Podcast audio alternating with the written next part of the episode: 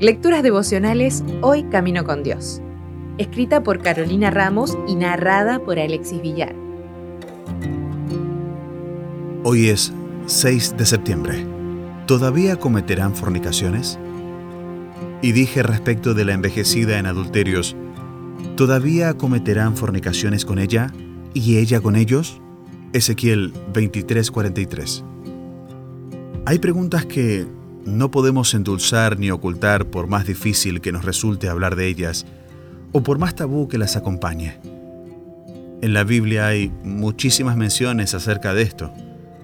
También se perdona si hay arrepentimiento, confesión, cambio y decisión. Nuestro idioma utiliza varios otros vocablos más vulgares para referirse a esto y no somos ajenos a ellos. Lo peligroso es no reconocer que en la actualidad hay muchísimas formas de que ese pecado sea nuestro también, aunque no se dé como en la antigüedad. Y esa pregunta, tanto simbólica como real, también está dirigida a nosotros. En un mundo tan sensual, donde todo llama a la inmoralidad, es muy difícil mantenernos puros si no tenemos una relación íntima con Dios en primer lugar la música, las imágenes, la comida.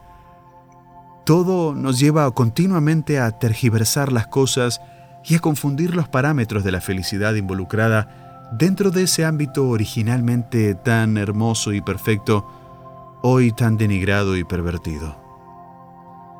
Confundimos cercanía con intimidad, placer con bienestar, reconocimiento con identidad, sexo con amor. Dios nos quiere dar los ocho y más, todo dentro de su plan. Lo más peligroso es que, en medio de todo, terminamos confundiendo la naturaleza de nuestro Dios y ese es el peor error, el peor mal y el peor castigo en sí. Aprendemos a repetir de memoria los no sin entender realmente los sí sobre cómo nos hizo y qué es lo mejor para nuestra vida en todos los aspectos. Aprendemos lo que no tenemos que hacer sin primero ser. Así es más difícil creer porque lo hacemos por tradición y no por fe. No sé si estás soltero, de novio o casado. El enemigo nos tienta en cada espacio te invito a que hoy te animes a conocer al Dios de amor que está dispuesto a dar perdón, como lo dio a muchas de estas mujeres reales que se arrepintieron y como nos lo puede dar hoy. Que le entregues esa área de tu vida, de tu identidad e intimidad, y te propongas conocerlo de verdad.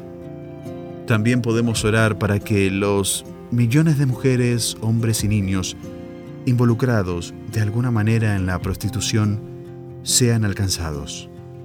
Mucho comenzará por nosotros. Si desea obtener más materiales como este, ingrese a editorialaces.com.